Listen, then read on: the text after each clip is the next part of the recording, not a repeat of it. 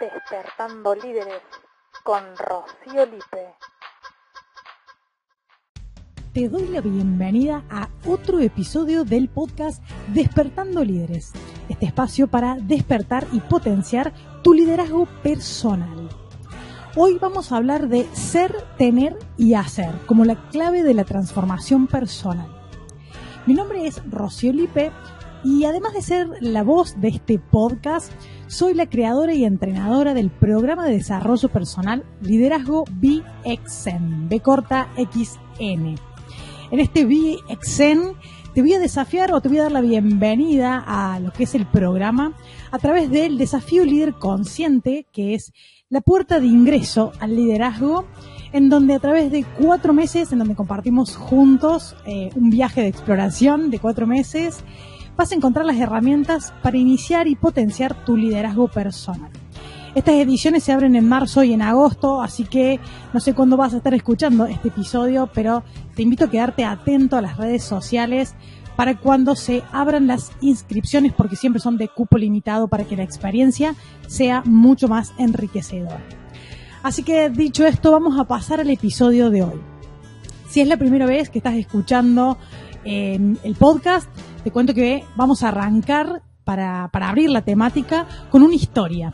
Y después vamos a reflexionar y hacernos algunas preguntas que nos ayuden a sacarle el jugo a la historia de hoy. La historia de hoy trata acerca de Gustavo. Gustavo es eh, un chico joven que entra al equipo de ventas de la empresa y comparte el equipo de ventas con el gerente y 20 compañeros más sus 20 compañeros, él, es el único nuevo, sus 20 compañeros eh, ya están en ventas hace bastantes años y conocen los productos, han tenido capacitación. Entonces, eh, tienen ya una mecánica de trabajo, una cultura laboral bastante aceitada. Y resulta que Gustavo ingresa a, a este grupo y se tiene que adaptar. Entonces, lo primero que hacen es darle la capacitación inicial para que conozca bien los productos, eh, cómo funcionan las ventas, el contacto con los clientes. Le van dando las primeras herramientas para empezar a vender. Y el gerente le deja claro al inicio que tienen objetivos mensuales, objetivos semestrales y anuales. O sea, tienen en realidad objetivos anuales que los van desglosando pero para que puedan ir cumpliendo con este objetivo anual, mes a mes el gerente les acerca los objetivos mensuales. La cuestión es que eh, apenas ingresa Gustavo, eh, luego de su capacitación, el gerente le muestra los objetivos y se larga a la venta. Se larga a la venta y durante los primeros tres meses sucede que no puede llegar al objetivo. Y no puede llegar al objetivo y está lejos del objetivo porque apenas puede alcanzar la mitad de lo propuesto. Y tiene cierto miedo porque su puesto corre peligro, su lugar, su seguridad laboral corre peligro porque depende solo de las ventas, porque trabaja por comisión.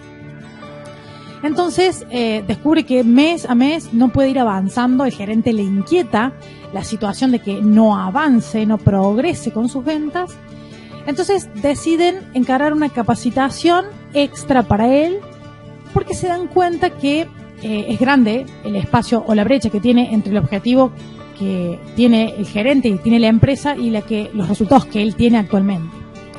Entonces le brindan una capacitación porque estaba muy inquieto y le dicen qué cosas puede mejorar, qué, qué técnicas puede implementar, como la palanca para que sus ventas mejoren. Y dentro de esa propuesta que le hace el gerente, le dice, fíjate qué hacen tus compañeros y partí de ese ejemplo y hace lo mismo, porque si a ellos les funciona, a vos te va a funcionar.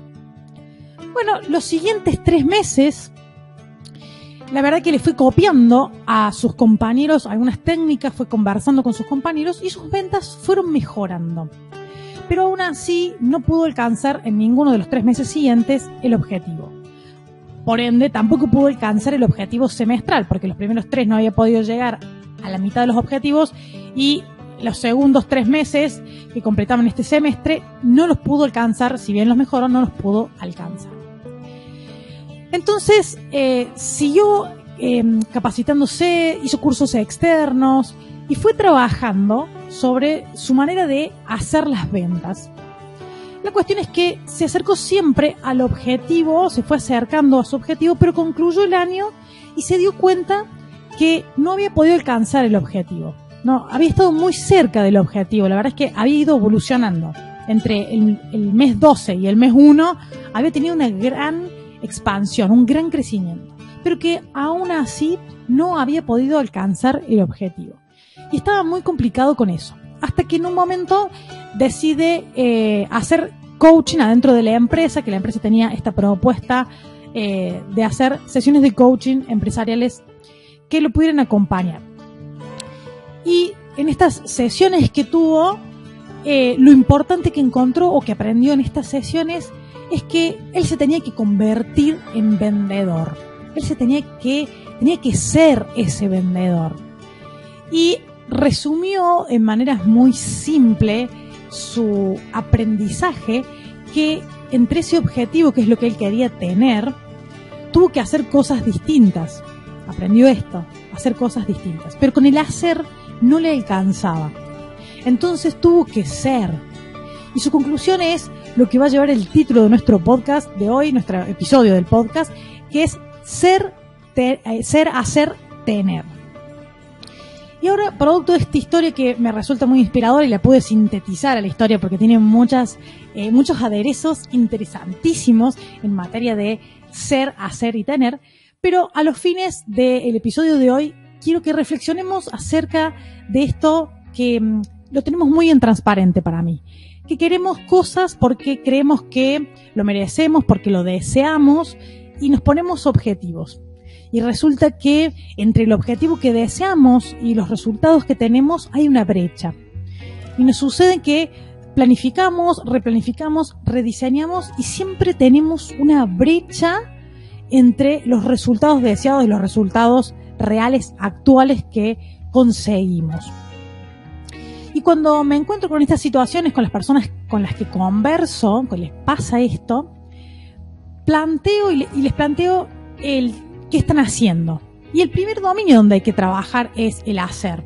Porque las acciones, que son algo que está totalmente bajo nuestro dominio, es lo que nos lleva a los resultados. Sin lugar a dudas, esto es causa-efecto, ¿no? Es el resultado que tengo, el efecto que tengo, es producto de una causa, algo que lo generó. Y eso que lo genera son acciones. Entonces, sin duda, hay que hacer diferente para tener resultados distintos. Ahora, la brecha se acorta, como le pasó a Gustavo, pero no llegamos al deseado.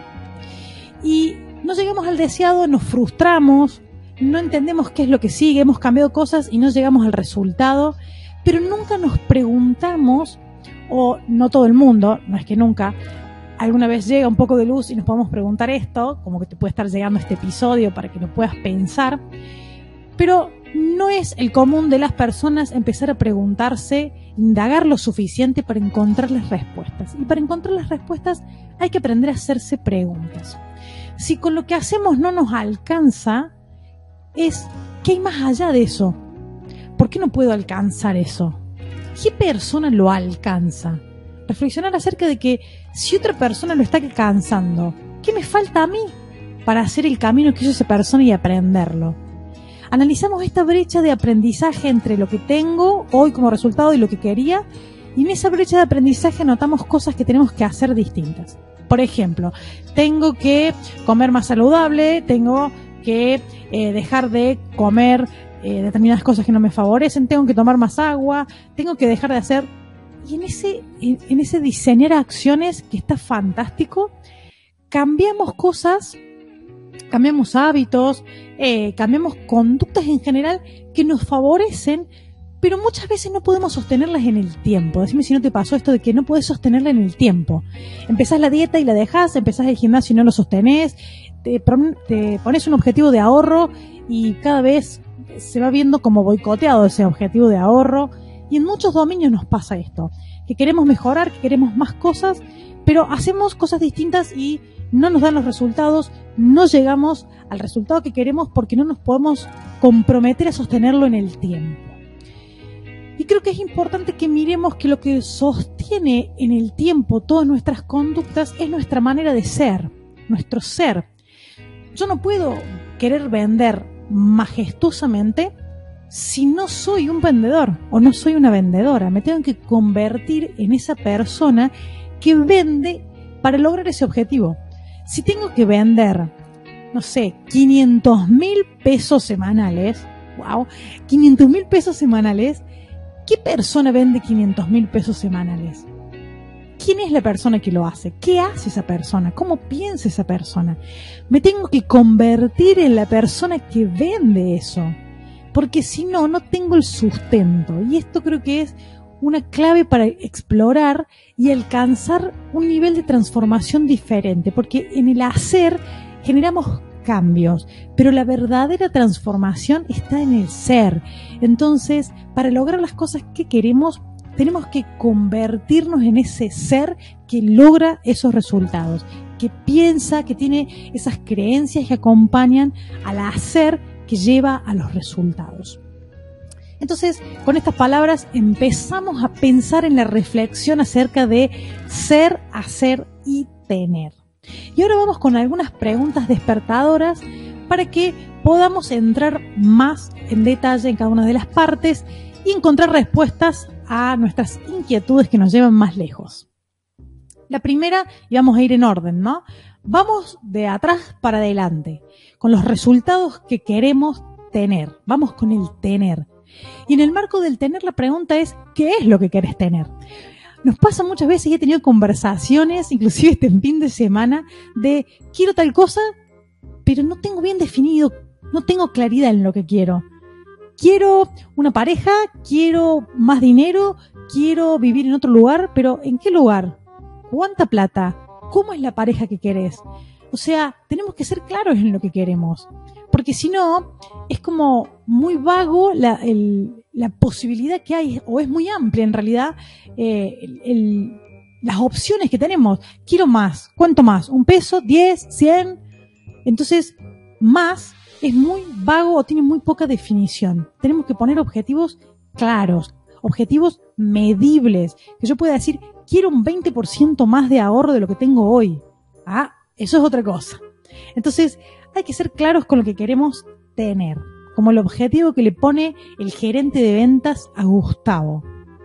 Y una vez que me puse ese objetivo, tengo claro qué es lo que quiero, tengo que ver el marco de las acciones, lo que tengo que hacer, en el dominio del hacer. ¿Qué estoy haciendo? ¿Qué estoy haciendo y tengo que dejar de hacer? ¿Qué tengo que hacer diferente? ¿Qué tengo que dejar de hacer que no lo venía haciendo? ¿Qué, qué acciones tengo que transformar en mi vida o tengo que poder cambiar para llegar a ese 20% más, para llegar a ese tipo de pareja, para llegar a bajar tantos kilos? Entonces, ¿qué acciones? Las que hoy llevo y me llevan, las que hoy hago, perdón, y me llevan a ese resultado, fantástico, dale para adelante. Y las que estoy haciendo y no me llevan, hay que dejar de hacerlas. Y todavía hay más, porque seguramente hay muchas acciones que podrías hacer y no estás haciendo porque desconoces. Entonces, hay que preguntarse, por sobre todas las cosas, ¿qué hacen otros distinto a lo que hago yo? Porque ahí vas a tener un aprendizaje desde otra óptica. Seguramente, como nos pasa a todos, nuestro umbral de conciencia de las acciones que tenemos que emprender es limitado. O sea, yo creo que tengo que salir a correr. Para bajar de peso tengo que salir a correr, tengo que ir al gimnasio. Bueno, pero ¿todo el mundo que baja de peso corre y va al gimnasio? No, hay otras formas. Tengo que descubrir esas formas de hacer diferente. Entonces, lo mejor que me puede pasar es no quedarme solo con lo que a mí me pasa. Es qué hacen los demás. ¿Qué hace el, mundo que consigue esos resultados? Ya iban varias preguntas.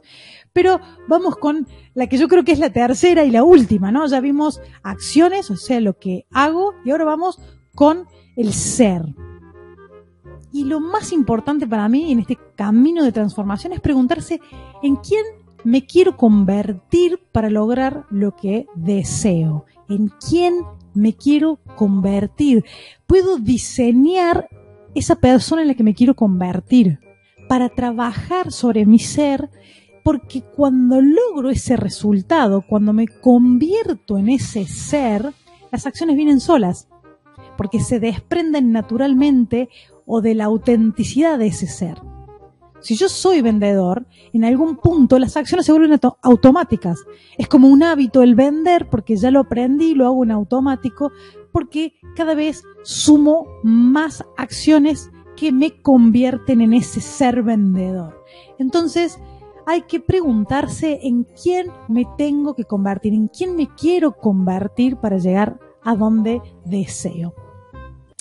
Bien, entonces hasta acá llega el episodio de hoy en donde te invito a una gran reflexión. La verdad es que si yo escuchase este podcast eh, o lo hubiera escuchado hace un par de años, creo que me hubiera sido de gran utilidad para llegar más rápido o tener un poco más de luz en el camino de mi exploración personal. Así que espero que realmente tengas impacto en vos, que si te gustó este episodio lo compartas, porque creo que el, una de las aristas muy importantes del liderazgo es el servicio, es el poder estar para el otro.